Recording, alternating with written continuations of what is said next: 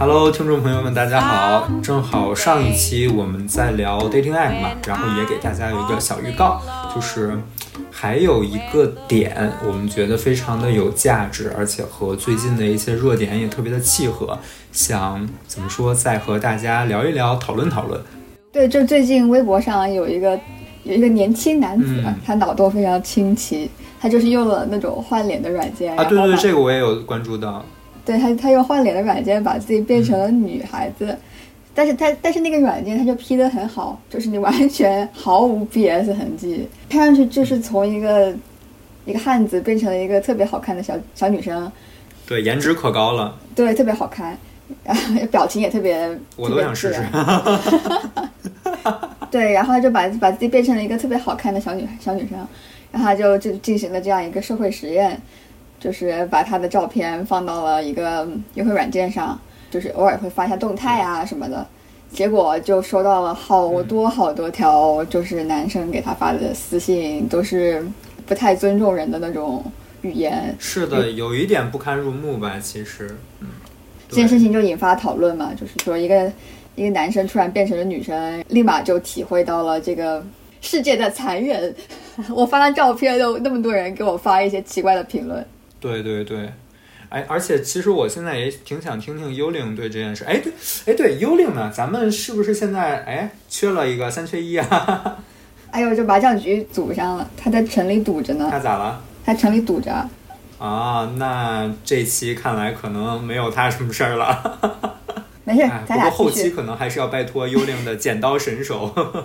帮我们。他就是我们的 invisible labor。是的，是的，是的。哎，说到这儿，我们再重新介绍一下自己吧。然后开头还没好好开呢，这一期。好呀，大家好，我是月饼。Hello，大家好，我是海哲。还有一个我们今天没有到场的小伙伴幽灵啊，节目的灵魂。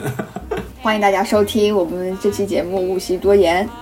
用生活的语言谈论生活，以常识的视角反思常识。你现在收听到的是 Marcus Media 旗下的科技人文类播客《无需多言》。如果你在苹果 Podcast 订阅收听节目，欢迎留言或者给我们五星好评。我们的节目也同步更新在喜马拉雅、网易云、QQ 音乐、小宇宙、Spotify 等平台。另外，欢迎大家搜索关注“无需多言”的微博来和我们互动。我们也欢迎有眼光的品牌来赞助支持我们的节目。我们的邮箱是无需多言 at hotmail.com。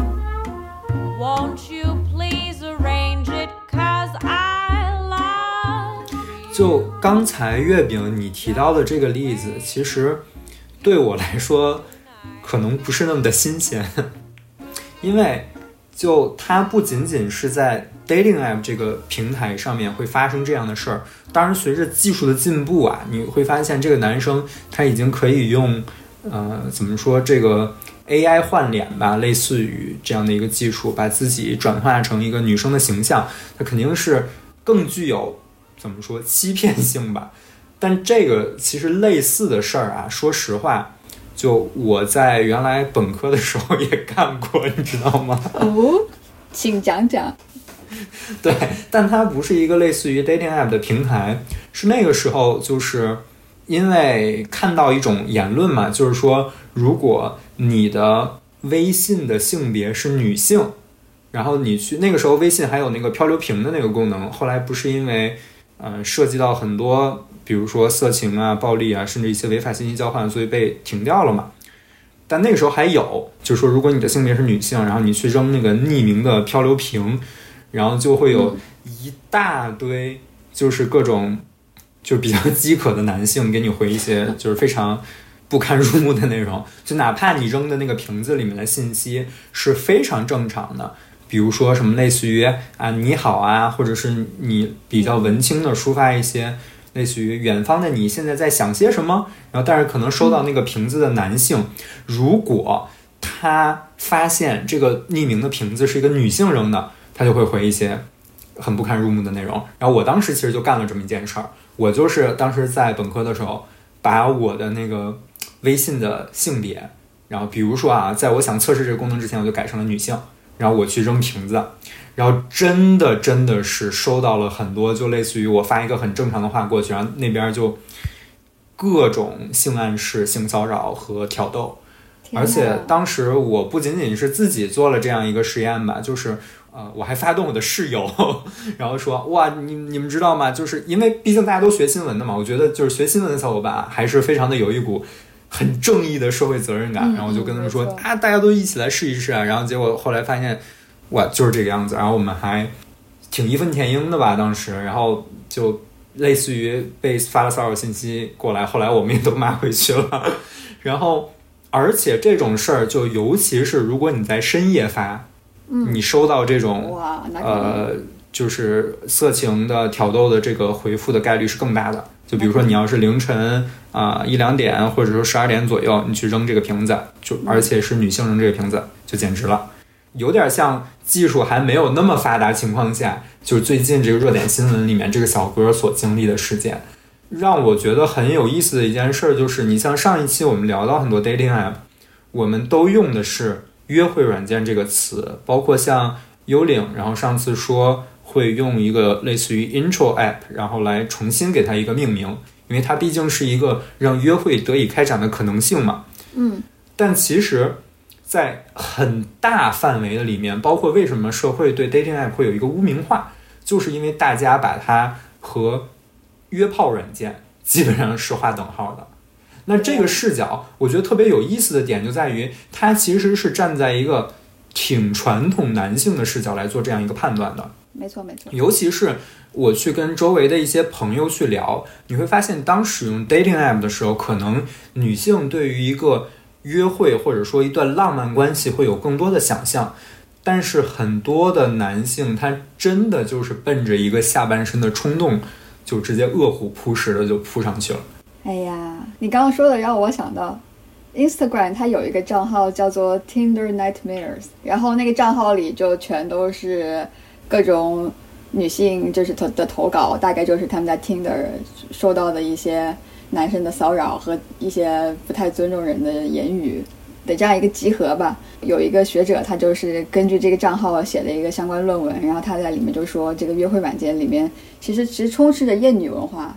对吧？你像就像凯哲刚刚他提到自己的自己的例子，不仅是约会软件，其实其实这整个社会上都都是有这样一种关系不平等存在。而且这种不平等其实有两个方面的表现，像刚才我们在探讨的，无论是这个社会新闻里面这个小哥，还是之前我在微信漂流瓶里面经历到的那些，包括像月饼提到的 Instagram 上这个特殊的账号，它都类似于是一种直接的对女性的。骚扰，或者说是近乎于一种羞辱，可以用这个词吗？但还有另外的一方面，就是他表面上似乎在用一个非常尊敬的态度，但它其实隐含的是一种权力关系的不平等，它隐含的是一种对于利益或者说肉体的交换的期待。就比如说啊，嗯，之前我有看到一篇。嗯，写的特别好的社会新闻的特稿，就说为什么在现代的约会模式里面，其实越来越多的女生会希望，比如说在呃吃完饭之后结账的时候可以 A A，或者说至少比如说男生请女生吃了饭，那女生可能请男生回请奶茶，或者说回请一张电影票，而不会愿意说把所有的。约会的金钱成本全都交到男性的这边，因为你知道，在传统的这个所谓的约会里面嘛，就是，呃，很多情况下都是觉得这个钱就应该男孩子出啊，那你为什么要让女孩子花钱呢？但现在越来越多的女孩子会试图想着说，哎，或许应该 AA，但其实更多的男生的视角还是处于那种，哎，我是男生，这个钱应该是全都由我来花的。但是这样的一种视角其实是一种。隐含了一种权力关系的不平等，因为包括在那个特稿里面，我记得有一个特别特别好的视角，就是在采访一个男性受访人的时候，就有提到说，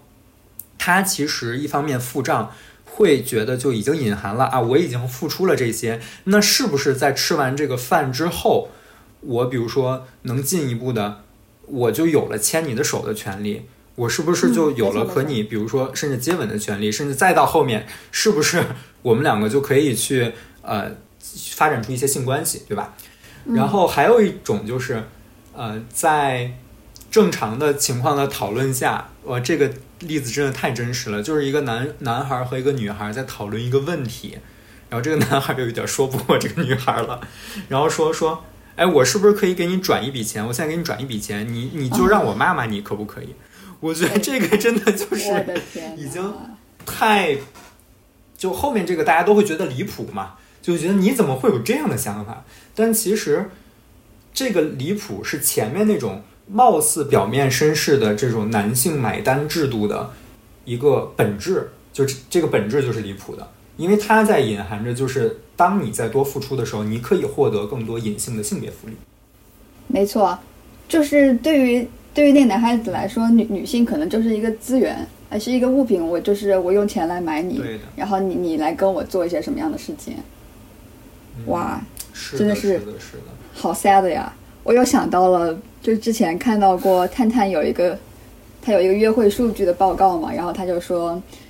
他探探上男女用户比例其实是六比四，然后其实是比较平衡的，但是女性用户的右滑率一直维持在百分之六左右，但是只有前阵子疫情期间短暂的升到了百分之八点九，但是男性的右滑率是百分之六十，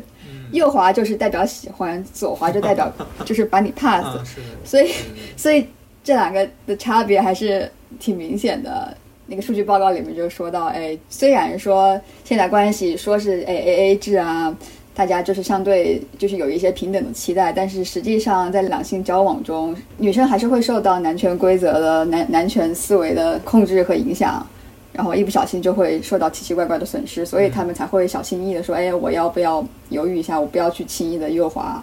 就是其实我觉得像月饼，你刚才提到这个右滑的差别，就是喜欢率的差别，也和两性本身的性别特征带来的类似于在繁衍上面的策略选择是有很大的差别的。就比如说，嗯、自古以来，尤其甚至我们可能还是动物时期吧。你像我们就不用男女啊，就用雌雄来说，可能更确切一点。就雄性它的策略会是，我更花心一点，然后我能获得更多的交配机会，或者说我能获得更多的交配权，然后我就能留下来更多的类似于后代。但是因为雌性本身它是承担了孕育的类似于一个主要的主责方吧，然后所以说它会非常精心的去挑选自己繁衍后代的一个配偶，然后我觉得也也有点从那个时候就已经一脉相承下来，就是潜移默化的，包括在整个的社会发展中的择偶的倾向啊，包括策略呀、所受的影响的一个体现。我觉得也有一点点这个的角度。然后这个我觉得就让我想到之前跟月饼也是聊类似的话题的时候，你有一个观点，我觉得还特别有启发性，就有点像在 dating app 这个平台上，就是雄性的这种掠食性可能是被放大的。对，就是像也有人提到说，约会软件它其实有一个掠食性的特征，就是说，呃，你曝光度的人就可以，比如说获得更多的性资源。那那么就有一个问题，什么样的人有更多的喜欢？什么样的人可以 match 到更多人？那什么样的人又没有？对吧？然后这样的曝光度对于不同人来说又意味着什么？像比如说，啊、像很久很久以前，我看 OK Cupid 的时候，就是看到有一些男那种教育程度比较高，然后又就是长得比较帅，然后就是有一些人，包括还会说自己赚多少钱，像这种人，就是每天都会出现在首页上。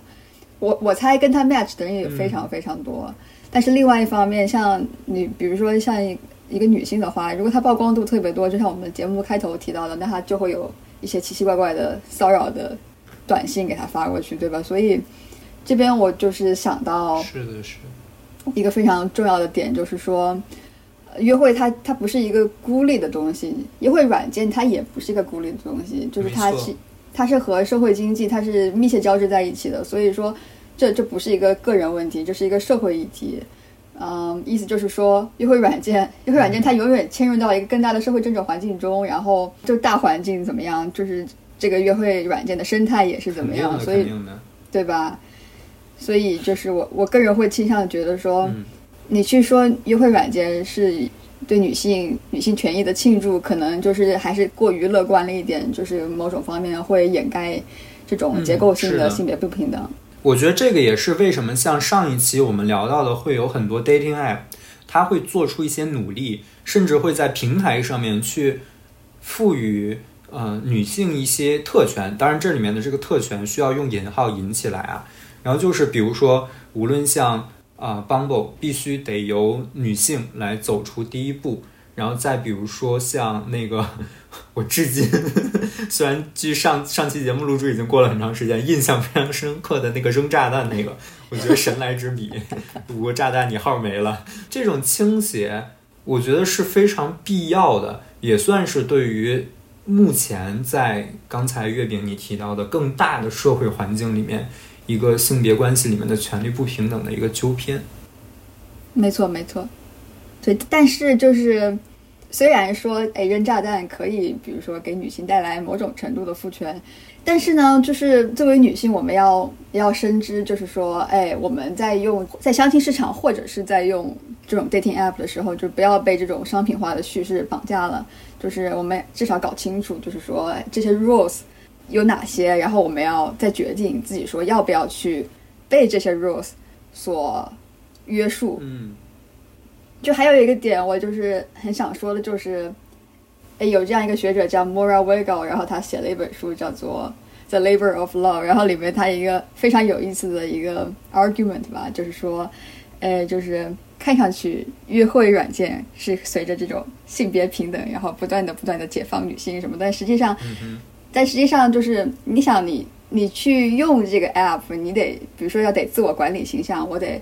说哎，我经营一下我的 profile，然后我得跟这种不同的人交往交涉，然后我得就相当于经营自己形象嘛。然后经营自己形象其实也是对，在他的观点里，等于说你在给平台打工。他的观点其实就是约会就是打工。哇哦，这个这个点非常的振聋发聩了。也是也是非常马克思主义女权的一种观点吧，因为你想，就是在这个整个社会结构下面，你你在工作场合中就已经是成一个原子化的个体了，然后每天的时间被分割成一块一块，但是这个工作和生活你是不可能。